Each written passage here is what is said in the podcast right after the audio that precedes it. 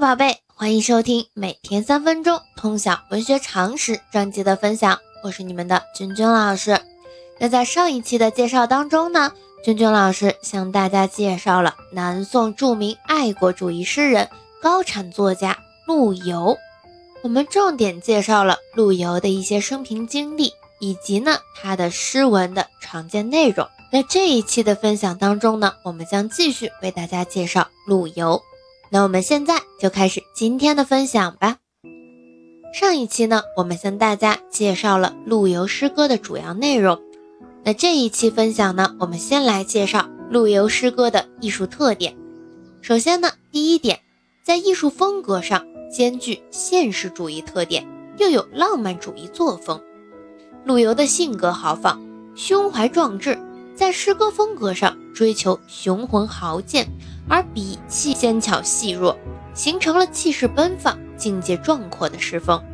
陆游把现实生活中无法实现的豪情壮志都倾泻在诗中，常常凭借幻境、梦境来一吐胸中的壮怀英气。陆游的梦境、幻境诗飘逸奔放，被誉为“小李白”。然而，对功名的热望和当权者的阻力之间，有着无法克服的矛盾。严酷的现实环境给诗人心灵压上了无法摆脱的重负，因而陆游又崇尚杜甫，关怀现实，主张诗歌功夫在诗外，诗风又有近于杜甫沉郁悲凉的一面，因而呢，我们说啊，他兼具现实主义和浪漫主义风格。第二点呢，陆游的作品语言平易小畅，章法整饬谨严。陆游反对雕琢辞藻和追求奇险，其诗语言清空一气，明白如画。陆游重视锻炼字句，他的对偶新奇工整，而不落于雕章逐句之嫌。陆游的七言古诗《长歌行》，比例清壮顿挫，结构波澜迭起，寓恢宏雄放的气势于明朗小畅的语言和整饬的句式之中。典型的体现出陆诗的个性风格，被后人推为陆诗的压卷之作。陆游在南宋诗坛上占有非常重要的地位。南宋初年，虽然局势危急，但士气上盛，诗坛风气也颇为振作。随着南宋偏安局面的形成，士大夫逐渐消极，诗坛风气也变得萎靡不振。吟风弄月的题材走向和琐碎悲弱的风格日益明显，陆游对这种情形痛心疾首。他高举起前代屈贾李杜和本朝欧苏及南渡诸人的旗帜与之对抗，以高扬爱国主义的黄钟大吕振作诗风，对南宋后期的诗歌产生了积极的影响。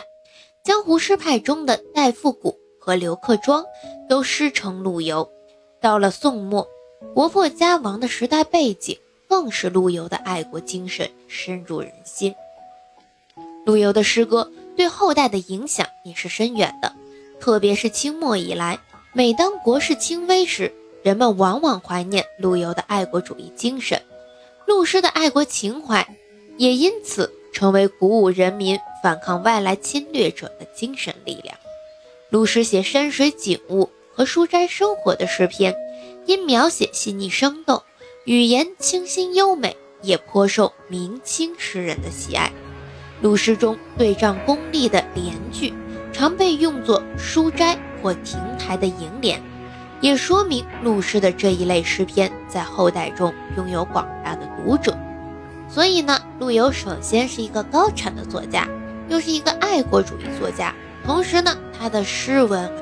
是深受大众喜爱的，拥有广泛的读者群，所以呢，陆游的诗，同学们也要好好的读一读。那我们接下来来介绍一下陆游的词作。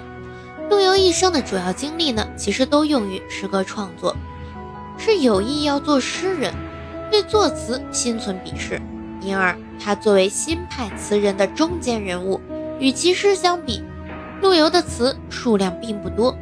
存世共约一百四十余首，但陆游才气超然，并曾身历西北前线，因此他也创造出了稼轩词所没有的另一种艺术境界。主要是书写爱国情怀，抒发壮志未酬的忧愤。其词境的特点是将理想化成梦境，而与现实的悲凉构成强烈的对比。陆游也有咏物词和爱情词，其卜算子咏梅上阙写景，下阙表志，显示出身处逆境而矢志不渝的崇高品格。钗头凤《红酥手》一词，节奏急促，声情凄紧。先后两次感叹，荡气回肠，凄婉动人。那我提到的这些作品啊，都是同学们可以读的，很有代表性的一些作品。那陆游的词呢，风格多样，有不少词写得清丽缠绵、真挚动人，与宋词中的婉约派比较接近；而有些词常常抒发着深沉的人生感受，或寄寓着高超的襟怀，或寓意深刻，又和苏轼比较接近。最能体现陆游的身世经历和个性特色的是慷慨雄浑、荡漾着爱国激情的词作，风格与辛弃疾比较接近。但陆游词亦因风格多样而未能熔炼成独特的个性，有集众家之长而皆不能造其极之感。所以啊，同学们，我们日常在写作当中呢，你可以有两个方向走啊。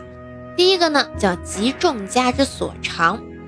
你就是可以广泛的去借鉴名家的一些创作风格，他的创作特点，去运用到你的作文当中。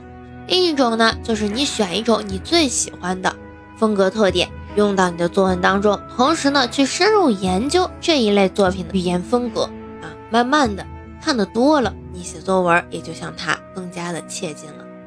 那我们接下来呢，去说说陆游的散文，他在散文上呢颇有造诣。兼善重体，构思奇巧，文笔精纯。